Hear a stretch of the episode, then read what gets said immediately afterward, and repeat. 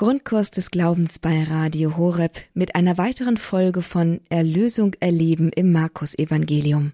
Herzlich willkommen dazu. Ich bin Astrid Mooskopf und ich freue mich, Sie hier begrüßen zu dürfen, ebenso wie unseren heutigen Gastreferenten und Reiseleiter Michael Papenkort. Ja, Reiseleiter, denn diese Reihe Erlösung erleben im Markus Evangelium ist so eine Art Wunderreise, eine Reise zu den Wundern im Markus Evangelium. Mit ihrer heiligen Schrift als magischen Teppich sozusagen kommen sie mit Michael Papenkort ganz leicht zu den verschiedenen Wundern im Markus Evangelium. Heute eben das sechste Wunder, die Stillung des Sturms. Wir wünschen viel Vergnügen auf dieser Reise und gute Begegnungen mit Jesus auf unserem Weg durch die 18 Wunder im Markus-Evangelium, da waren wir das letzte Mal dabei, als die verdorrte Hand wiederhergestellt wurde und wohlgemerkt wiederhergestellt und nicht einfach nur geheilt. Und heute, da machen wir dann einen richtigen Sprung ins vierte Kapitel bei Markus und da kommen wir dann doch tatsächlich in einen Sturm. Aber um auf dieser wohl wirklich erlebnisreichen und abenteuerlichen Reise besser zurechtzukommen, da möchte ich dich einladen, vier, ich denke, hilfreiche Fragen irgendwie immer dabei zu haben. Die erste Frage, was sehe, was erkenne, was lerne ich in diesem Wunder an dieser Station in Bezug auf Erlösung? Welcher Aspekt von Erlösung wird hier besonders deutlich. Die zweite Frage, was sehe und lerne ich hier von Jesus und über Jesus? Sein Wesen, sein Denken, sein Handeln, sein Tun, sein Wollen, all das. Und die dritte Frage, was kann ich hier lernen in Bezug auf mein Lesen und Betrachten der Heiligen Schrift, also meine Begegnung mit dem lebendigen Wort und die vierte Frage, was erkenne ich hier über mich? Wo brauche ich diesen Aspekt der Erlösung in meinem Leben? Und was ist meine Antwort dann darauf? Das sind also so vier Fragen, so vier Bereiche oder Aspekte, die wir am besten bei jeder dieser Stationen auf unserer Reise so im Hinterkopf haben. Gell? Diese vier Bereiche Erlösung, Jesus, die Heilige Schrift, ich. Und wenn du möchtest, ist das sicher sinnvoll, gell, wenn du das kannst, hilfreich, den ein oder anderen Gedanken für dich ins Wort zu bringen und festzuhalten, also tatsächlich vielleicht aufzuschreiben. Aber bevor wir beginnen, lass mich bitte auch diese sechste Station mit einem kurzen Gebet anfangen. Gell? Himmlischer König, Tröster und Ermutiger, Geist der Wahrheit, überall bist du gegenwärtig und erfüllst alles, was ist. Schatzkammer alles Guten, Geber und Meister des Lebens. Komm, wohne in uns, reinige uns von aller Unreinheit und rette unsere Seelen. Maria, du Grund unserer Freude, bete für uns. Amen. Das ist dann jetzt doch so ein ziemlicher Sprung. Das letzte Mal waren wir noch am Anfang von Kapitel 3 bei der verdorrten Hand und jetzt sind wir schon gleich am Ende von Kapitel 4 gelandet. Aber bevor wir dann gleich das Evangelium lesen und ein bisschen näher hineinschauen, hätte ich mal eine Frage für dich. Ja? Bist du eigentlich gläubig? Also der Engländer würde fragen, do you have faith? Hast du Glauben? Und gell, beantworte diese Frage jetzt nicht zu schnell oder gar mit so einem reflexmäßigen Ja, natürlich. Nee, nimm dir einen Moment und denk einen Moment darüber nach. Habe ich eigentlich Glauben? Bin ich eigentlich gläubig? Die Frage, die begegnet uns dann gleich nochmal. Also, nimm jetzt einfach deine heilige Schrift und schlag sie auf im Markus-Evangelium, Klage, in Kapitel 4, Vers 35 bis 41. Markus, Kapitel 4, Vers 35 bis 41. Am Abend dieses Tages sagte Jesus zu ihnen, wir wollen ans andere Ufer hinüberfahren. Sie schickten die Leute fort und fuhren mit ihm in dem Boot, in dem er saß, weg, und andere Boote begleiteten ihn. Plötzlich erhob sich ein heftiger Wirbelsturm, und die Wellen schlugen in das Boot, so dass es sich mit Wasser zu füllen begann. Er aber lag hinten im Boot auf einem Kissen und schlief. Sie weckten ihn und riefen Meister, kümmert es dich nicht, dass wir zugrunde gehen? Da stand er auf, drohte dem Wind und sagte zu dem See Schweig, sei still. Und der Wind legte sich, und es trat völlige Stille ein. Er sagte zu ihnen, Warum habt ihr solche Angst? Habt ihr noch keinen Glauben?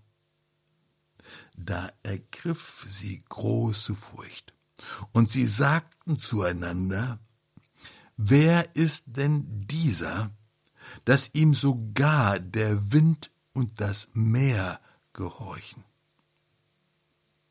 Nun, das Problem mit dieser Schriftstelle ist, dass wir die immer schon tausendmal gelesen oder gehört haben und deswegen immer schon wissen, was da drin steht und was sie zu bedeuten hat und Darum sehen wir vieles einfach nicht, oder? Wir sehen es wie durch so eine bestimmte Lese- oder Verstehensbrille, die uns irgendwer irgendwann mal aufgesetzt hat. Lass uns also versuchen, einmal diese Brillen abzunehmen und diese Schriftstelle zu lesen, anzuschauen, ihr zu begegnen als wäre es das erste Mal. Und wie meistens, so ist es dann auch hier der Blick auf den Zusammenhang, in dem diese Begebenheit steht, das ist ein wohl einfaches, aber ein ebenso wichtiges Mittel, das uns beim Verstehen wirklich hilfreich ist.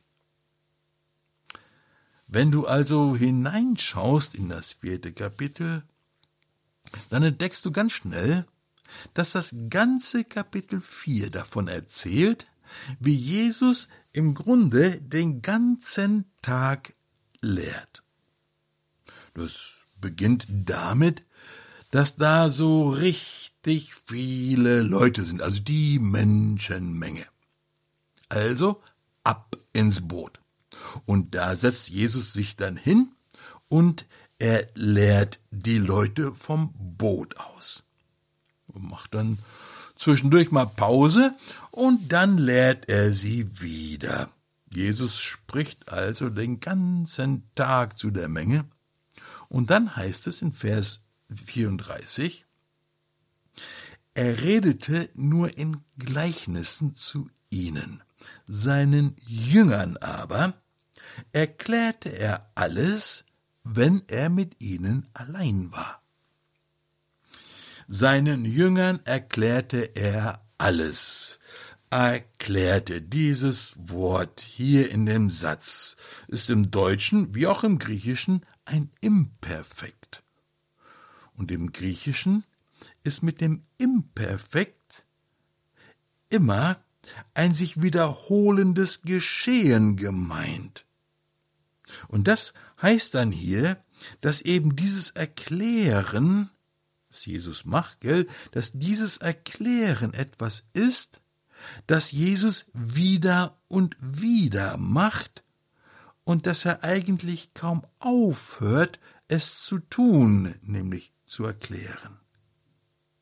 Jesus ist also nicht so ein Lehrer, der sagt, jetzt hab ich es dir erklärt und entweder du hast es begriffen oder eben nicht. Nein. Es ist als ob Jesus sagen würde, ich erkläre dir das gerne nochmal.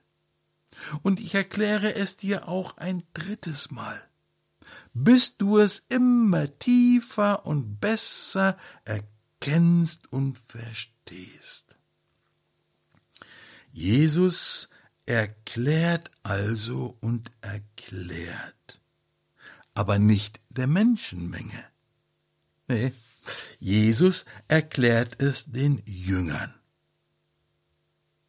Und da stellt sich für dich und für mich dann natürlich die spannende Frage, bin ich einer von diesen Jüngern? Oder bin ich einfach einer in der Menschenmenge? Also höre ich ihm eigentlich wirklich zu? Gebe ich ihm überhaupt die Gelegenheit, mir etwas zu erklären.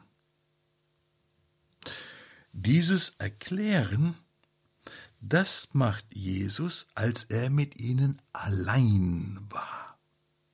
Also nicht auf dem Marktplatz und auch nicht in der Menschenmenge, sondern als er mit ihnen allein war. Und Jesus macht es gerne. Und er hört nicht auf, es zu tun, wenn die Jünger zu ihm kommen und ihm die Chance geben, es ihnen zu erklären, einmal, zweimal, dreimal und nochmal. Jesus hatte also den ganzen Tag gelehrt. Und dann gab es ja dann nachher auch noch diese extra Einheit für die Jünger. Und die hatten dann also so richtig viel gehört. Und jetzt macht Jesus mit ihnen etwas Praktisches. Jesus hört also gar nicht wirklich auf zu lehren. Nee, auch dieses Geschehen auf dem See, da in dem Sturm, ist eine Form des Lehrens. Schau hier auf dem See, da lehrt Jesus sie praktisch. Jetzt wird angewandt, jetzt wird umgesetzt, jetzt wird deutlich, was die Jünger wirklich gelernt und verstanden haben. Und all das beginnt damit, dass Jesus sagt, wir wollen ans andere Ufer hinüberfahren. Also einmal quer über den See Genezareth. Im Deutschen heißt es hinüberfahren. Im Griechischen steht da eigentlich hindurchfahren. Aber warum? Man fährt doch nicht durch den See, sondern über den See. Ja, schon, aber in diesem Hindurchfahren da leuchtet im Hintergrund schon so ganz sachte das Rote Meer auf, durch das die Israeliten hindurchgezogen sind. Und es dämmert uns schon, gell, dass es hier nicht einfach nur um einen Sturm geht und darum, wie die Jünger ihn überstehen. Nein, es ist ein Moment, in dem Jesus die Jünger lehrt und formt. Jesus Er lehrt also nicht nur mit Worten und Predigten, sondern auch praktisch. Und wenn Jesus hier dann sagt, wir wollen ans andere Ufer hinüberfahren, dann ist das andere Ufer nicht einfach nur so eine geografische Wirklichkeit, sondern es meint dann auch tatsächlich so etwas wie einen Durchbruch zu etwas Neuem, zu etwas anderem, ein Durchbruch heraus aus etwas und hinein in etwas anderes. Und da taucht dann natürlich auch gleich die nächste Frage für uns beide auf, gell? Bin ich eigentlich bereit, mit Jesus zu einem neuen Ufer aufzubrechen? Also will ich das überhaupt? Oder sagst du vielleicht, ach nee, du lass mal, ich bleib mal lieber hier, wo ich bin, gell? Und dann ist da der Spatz in der Hand, gell, lieber als die Taube auf dem Dach und so weiter. Naja, also auf jeden Fall haben es die Jünger dann aber auf einmal so richtig eilig. Vom Boot aus schicken sie die Leute weg und fahren mit dem Boot, mit dem, mit Jesus im Boot gleich los. Nee, nicht noch mal kurz an Land gehen, was zu essen einpacken für die Reise oder so. Nee, sofort los. Warum? Na, weil die erfahrenen Fischer natürlich wussten, dass nachts auf dem See manchmal Wirbelstürme stattfinden. Und da wollten sie natürlich nach Möglichkeit nicht hineingeraten. Also das wollten sie vermeiden. Schau auf dem See Genezareth, da entstehen nachts aus irgendwelchen thermischen und was weiß ich welchen Gründen Wirbelstürme. Ziemlich plötzlich, ziemlich heftig und die sind oft tatsächlich auch lebensbedrohlich, weil die Boote klein waren und flach. Es waren eben keine Hochseedampfer, gell? Das, der See Genezareth, das war nicht der Atlantik und das Boot war nicht die Titanic. Also nicht die, die Wellen, das waren jetzt keine Atlantikwellen, aber weil die Boote so klein und so flach waren, darum sind die Wellen da auf dem See Genezareth in so einem Sturm, in so einem Wirbelsturm tatsächlich gefährlich. Solche Boote, acht Meter lang, zwei Meter breit, da haben so vielleicht zehn Leute reingepasst. Und hier im Boot, da sind jetzt die zwölf und Jesus, also dreizehn gestandene Männer. Und das flache Boot, das lag dann also richtig gut im Wasser. Und wenn dann so ein paar Wellen kommen, dann dauert das nicht lange, bis das Wasser ins Boot schwappt. Jetzt kommen sie dann also wie erwartet in den Sturm. Die Wellen schwappen ins Boot und Jesus schläft. Nicht irgendwo, sondern Jesus schläft hinten im Boot. Hinten im Boot, das ist der Platz von dem Steuermann, weil ja da hinten am Boot das Ruder ist. Und Jesus schläft. Klar, jetzt kann man natürlich denken, Mensch, natürlich, der Mann hat ja den ganzen Tag gepredigt, natürlich ist er kaputt und müde und ja, wahrscheinlich. Aber schau, dass Jesus hier schläft, ist nicht einfach nur eine Folge seiner Müdigkeit. Schau, was uns zunächst mal wirklich auffällt, ist dieser enorme Kontrast da in dem Boot zwischen den Jüngern und Jesus. Die Jünger, die stehen da in dem Boot, zittern und haben so richtig Angst, dass sie im Sturm mit dem Boot untergehen. Und Jesus? Jesus liegt mitten im Sturm, tiefenentspannt im Boot und schläft. Und schau, dieses Schlafen hier ist ein Ausdruck von ganz tiefem Vertrauen. In der Heiligen Schrift, da begegnet uns der Schlaf immer wieder mal als ein Ausdruck eben dieses Vertrauens. Da hast du zum Beispiel Psalm 4, gell? in Frieden lege ich mich nieder und schlafe, denn du allein, Herr, lässt mich sorglos ruhen. Oder so ähnlich im Psalm 131 heißt es vielmehr, habe ich besänftigt, habe zur Ruhe gebracht meine Seele, wie ein gestilltes Kind bei seiner Mutter, wie das gestillte Kind, so ist meine Seele in mir. Und im Matthäusevangelium, da sagt Jesus einmal, ich glaube in Kapitel 11, gell, kommt zu mir, wenn ihr Stress habt und alles wackelt. Lernt von mir, sagt er, und ihr werdet Ruhe finden für eure Seelen. Diese Ruhe, die wir jetzt bei Jesus im Boot sehen, das ist die Ruhe, über die er dann spricht, wenn er sagt, wenn du zu mir kommst, dann zeig ich dir, wie das geht, und du wirst Ruhe finden für deine Seele.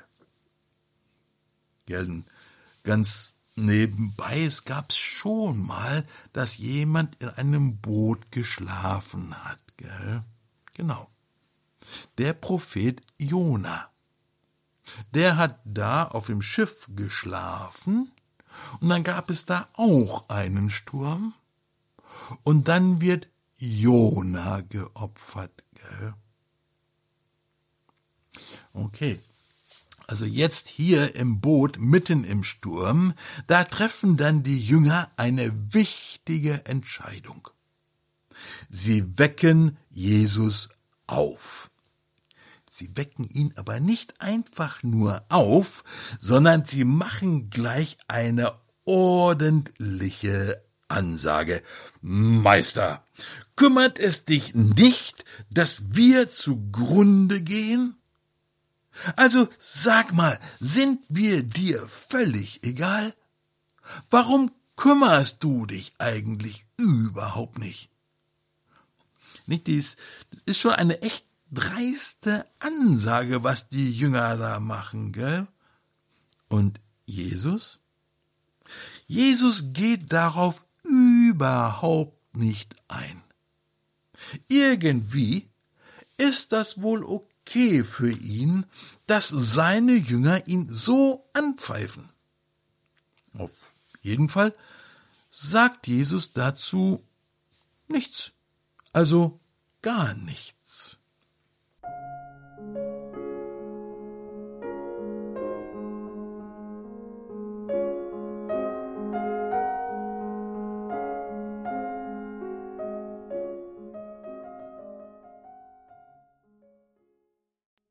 Erlösung erleben im Markus Evangelium.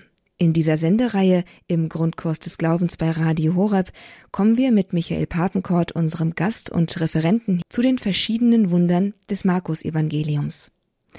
Heute sind wir beim sechsten Wunder, nämlich bei der Stillung des Sturms auf dem See Genezareth. Und damit geht es jetzt hier auch weiter. Michael Papenkort nimmt uns mit in das Markus Evangelium und zu einer Begegnung mit Jesus. Wir sind also auf unserer Reise durch das Markus-Evangelium an der sechsten Station, also auf dem See mitten im Sturm. Die Jünger haben den schlafenden Jesus gerade aufgeweckt und gleich dabei mal so richtig angepfiffen. Und dann heißt es dort, da stand Jesus auf. Und das haben wir ja bei Markus nun schon ein paar Mal gesehen. Wenn Jesus aufsteht, dann meint das hier nicht einfach nur, er hat sich von seinem Sitz erhoben, sondern in diesem Aufstehen, da klingt schon deutlich die Auferstehung an. Schon beim ersten Wunder, als Jesus den Mann in der Synagoge von einem unreinen Geist befreit hat, einfach durch sein Wort und seine Gegenwart, da wird dieser Kampf deutlich, der sich durchs ganze Markus-Evangelium zieht. Dieser Kampf gut gegen böse. Der Kampf Jesus gegen den Teufel. Jetzt, mitten im Sturm, wird Jesus geweckt. Er steht auf, er droht dem Sturm und er verpasst dem See einen Maulkorb. Schweig, sei still. Und, gell, das erinnert uns doch irgendwie an diese Begebenheit in der Synagoge ganz am Anfang vom Markus Evangelium. Jesus droht dem Sturm und er spricht zum See, eine Machtansage, ähnlich so wie damals in der Synagoge. Okay, und dann? Und es trat völlige Stille ein. Diese völlige Stille das ist aber nicht einfach nur die Anwesenheit, Abwesenheit, sorry, ist es nicht einfach nur die Abwesenheit von Sturm, Tosen und Krach, sondern das ist die Stille der Gegenwart Gottes.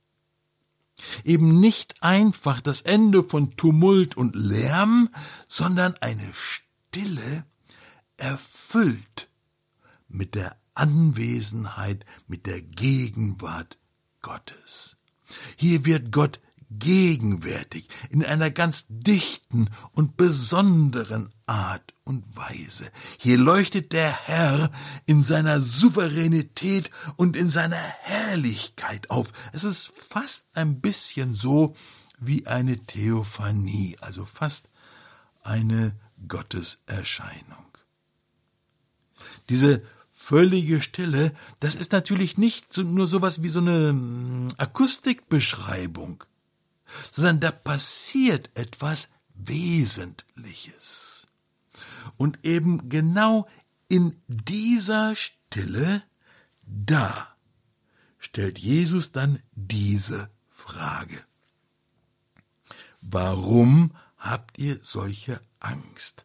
Habt ihr noch keinen glauben. Und schau, Jesus ist an diesem Abend auf dem See nicht einfach nur der Starke, der sagt, okay, Jungs, ich helfe euch da jetzt mal durch den Sturm, sondern Jesus versucht, sie etwas zu lehren und sie zu formen. Und da begegnet uns dann noch eine wichtige Frage. Möchte ich als Jünger von Jesus lernen und von ihm geformt werden? Oder möchte ich lieber, dass er mir hier jetzt einfach nur mal eben durch den Sturm hilft? Will ich einfach nur Jesu Kraft, Gnade und seine Hilfe irgendwie anzapfen, um durch den Sturm in mir oder durch den Sturm in meinem Leben zu kommen? Oder möchte ich von Jesus lernen und von ihm geformt werden. Warum hast du Angst? Das Wort, das der Markus hier benutzt, ist eigentlich ein Adjektiv und es meint ängstlich, furchtsam, verzagt, mutlos. Er spricht hier also nicht nur von der prallen Angst, sondern auch von diesem Gefühl, gell? so als hätte dir jemand den Stecker gezogen und du bist verzagt, kraft und mutlos, ängstlich und furchtsam. Die Jungs hier bei uns im Boot, gell, das sind zwar erfahrene Fischer, jedenfalls die meisten von ihnen, aber in Sturm und Wellen, da macht sich dann doch Angst breit und die Angst wächst. Und diese Angst, sie lässt dann Situationen, Stürme und Herausforderungen noch viel größer erscheinen, als sie ohnehin schon sind. Diese Angst, macht sie zu fast unbesiegbaren Riesen. Angst raubt uns Kraft und Mut zu kämpfen, und in unserer Verzagtheit haben wir dann die Schlacht schon verloren, bevor sie überhaupt begonnen hat. Und Angst, Angst ist uns natürlich nicht fremd. Angst hat so viele verschiedene Gesichter sie beschleicht uns auf allen möglichen und manchmal unerwarteten Wegen. Angst vor Armut, Angst vor Einsamkeit, Angst vor Leiden und Tod, Angst vor Veränderungen, Angst vor dem Morgen, Angst davor abgelehnt zu werden, Angst den Job zu verlieren und so weiter und so viele mehr. Aber was machen wir dann jetzt? Was ist das, was Jesus seinen Jüngern hier im Boot beibringen will? Jesus sagt hier im Boot nicht, ihr solltet keine Angst haben. Er sagt auch nicht, Augen zu und durch. Und er sagt auch nicht, tu einfach so, als wäre die Angst gar nicht da. Nein, Jesus fragt, warum hast du Angst? Und das ist keine rhetorische Frage. Jesus fragt wirklich, warum hast du Angst? Warum bist du so furchtsam, verzagt und mutlos? Wir, gell, wir lassen diese Frage allerdings oft gar nicht wirklich an uns ran. Wir kämpfen uns durch unser Leben, haben unsere Erfahrungen gemacht und wir kommen zurecht. Jedenfalls bemühen wir uns, diesen Eindruck zu erwecken und aufrecht zu erhalten. Und dann kommt da irgend so ein Knall, irgendein Geschehen, irgendein Sturm im Boot meines Lebens, und Jesus möchte uns dann in diesem Sturm helfen zu erkennen, wer wir wirklich sind. Wer wir ohne ihn sind, weil wir ihn schlafen lassen, und wer wir mit ihm sein oder werden können, wenn wir ihn wecken. Jesus fragt die Jünger, warum habt ihr solche Angst? Habt ihr noch keinen Glauben? Und es sind ja zwei Fragen. Gell? Die erste Frage ist eine wirkliche Frage, eben keine rhetorische. Und in der zweiten Frage da nimmt Jesus uns mit hinein in die Lösung, das Mittel gegen Angst und Furcht, gegen Verzagtheit und Mutlosigkeit, die Lösung, das Mittel Glaube. Also auf der einen Seite die Angst und auf der anderen Seite der Glaube. Wenn ihr Glauben hättet, hättet ihr die Angst nicht. Das sagt Jesus jetzt aber nicht, weil er etwa enttäuscht ist, und er meinte schon mal gar nicht so als Vorwurf, sondern als Weg aus der Angst. Schau im Johannesevangelium in Kapitel 14 im Vers 1, da sagt Jesus, euer Herz lasse sich nicht verwirren verwirren, durcheinander bringen, aufregen, gell? Euer Herz lasse sich nicht verwirren. Glaubt an Gott und glaubt an mich. Es ist nicht so, als würde sich der Herr um unsere Angst nicht scheren, so als wäre sie ihm egal, oder als würde er sagen, hab sie einfach nicht. Nein, er kümmert sich. Unsere Angst kümmert ihn. Aber da ist etwas, was er in uns ändern möchte und ändern kann. Schau, ganz offensichtlich stehen ja Angst und Glaube in einer Beziehung zueinander. Gell? Je größer und stärker das eine wird, umso kleiner und schwächer wird das andere. Und da taucht dann ein ganz spannendes und wichtiges Element auf. Es gibt so etwas wie ein Wachsen im Glauben. Und dieses beständige Wachsen im Glauben, es ist offensichtlich richtig wichtig. Wachsen im Glauben bedeutet hier aber nicht noch mehr Gebote kennen, noch strikter einhalten, noch mehr Dinge tun, noch mehr gute Dinge tun, noch hilfsbereiter werden und noch mehr beten. Nee, im Glauben wachsen. Das heißt hier in der Beziehung zu Jesus wachsen, in der Vertrautheit mit ihm wachsen und im wirklichen Vertrauen zu ihm wachsen. Natürlich hatten die Jünger im Boot Glauben. Aber wenn Jesus sie fragt, habt ihr noch keinen Glauben, dann wird doch deutlich, dass da offensichtlich noch etwas fehlte, noch nicht da war. Der Glaube war in ihnen noch nicht diese von innen her formende und gestaltende Kraft, die der Angst und der Verzagtheit den Raum nimmt. Schau, Glaube ist nicht etwas Statisches, das wir irgendwann mal gelernt oder eingeübt haben. Es ist nicht einfach so ein Fürwahrhalten von etwas oder einfach so ein, so ein Verhaltensmuster. Nee, Glaube ist eine lebendige und wachsende Beziehung. Glaube ist eine innere, mich formende und verändernde Wirklichkeit. Und das war wohl bei den Jüngern im Boot so noch nicht angekommen.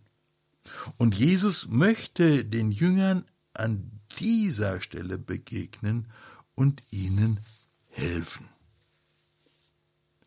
in diesen beiden Fragen, gell, warum habt ihr Angst? Habt ihr noch keinen Glauben? Da begegnet Jesus den Jüngern im Boot und uns in unserem Leben nicht etwa mit Enttäuschung, Vorwurf oder Forderung, sondern Jesus möchte uns die Tür öffnen zu einem Glauben, der die Angst besiegt und der Verzagtheit, Mutlosigkeit den Raum nimmt. Einen Glauben, mit dem wir nicht nur trotz Sturm über den See zum anderen Ufer fahren, sondern wie Moses durch das Rote Meer marschieren.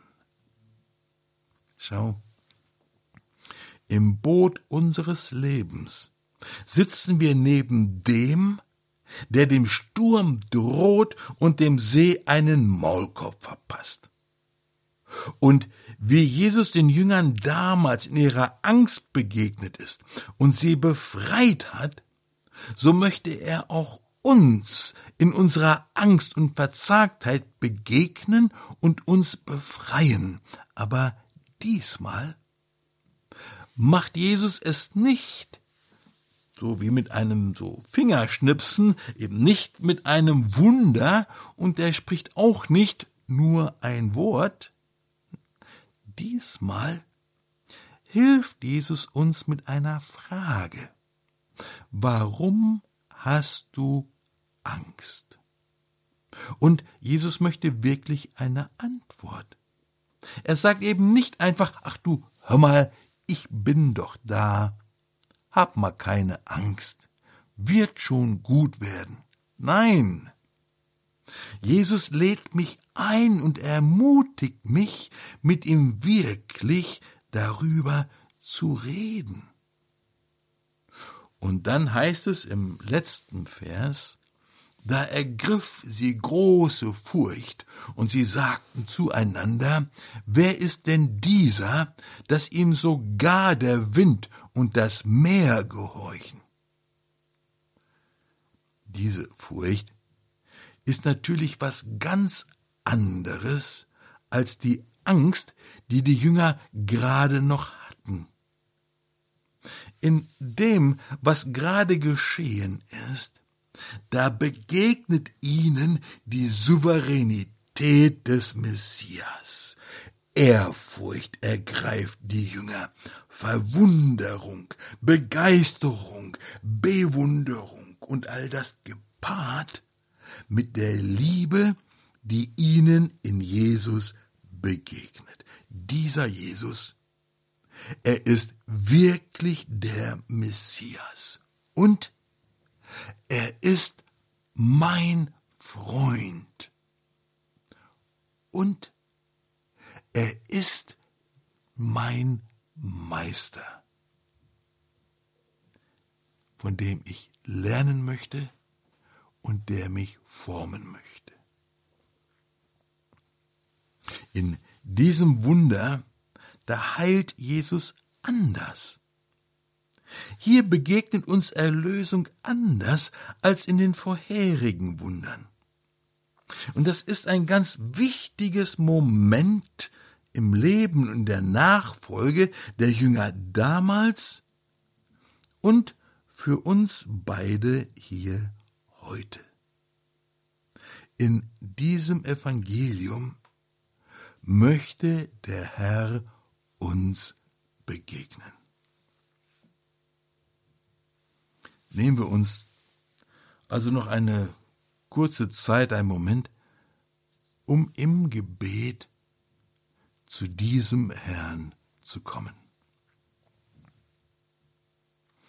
Herr, ich danke dir, dass du bei mir bist im Boot meines Lebens.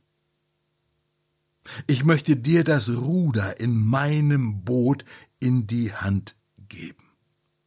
Und wenn du mich einlädst, zu neuen Ufern aufzubrechen, durch den See oder durch das Meer hindurch, dann will ich mich gerne mit dir aufmachen und dir von Herzen nachfolgen.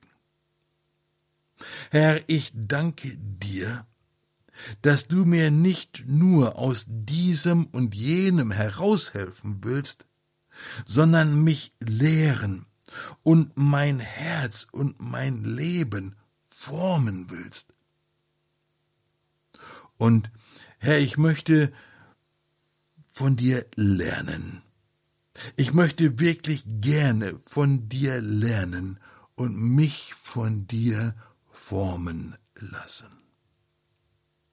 Und es berührt mich, Herr, dass dich meine Angst, meine Furchtsamkeit und Verzagtheit kümmern.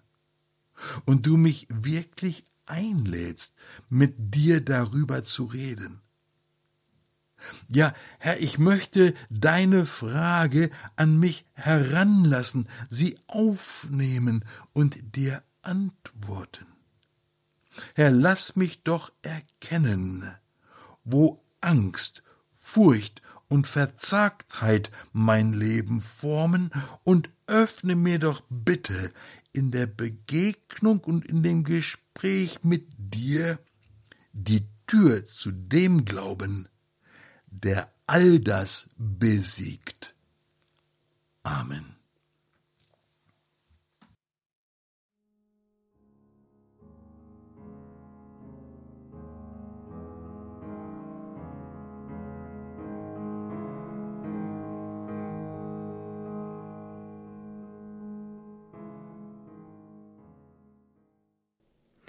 Das war die sechste Folge unserer Reihe Erlösung erleben im Markus Evangelium. Eine Reihe, in der wir mit Michael Papenkort zu den 17 Wundern im Markus Evangelium reisen und diese Wunder dort als persönliche Erlebnisse und Begegnungen mit Jesus erfahren dürfen. Diese Reihe können Sie nachhören auf horeb.org in unserer Mediathek in der Rubrik Grundkurs des Glaubens oder Sie können sich bei unserem CD-Dienst diese Sendereihe auch bestellen. Alle vorangegangenen Folgen ebenso wie die heutige rufen Sie gerne an unter der 08328 921 120. Dieser Service ist kostenlos. Wir bieten, dieser Service ist kostenlos. Sie können sowohl unseren Podcast als auch die CDs kostenlos beziehen. Und dafür danken wir Ihnen ganz herzlich, denn dieser Service ist dank Ihrer großzügigen Spenden möglich. Ihre Spenden machen es möglich, dass wir hier für Sie da sein können mit solchen Sendungen online und im Live-Programm.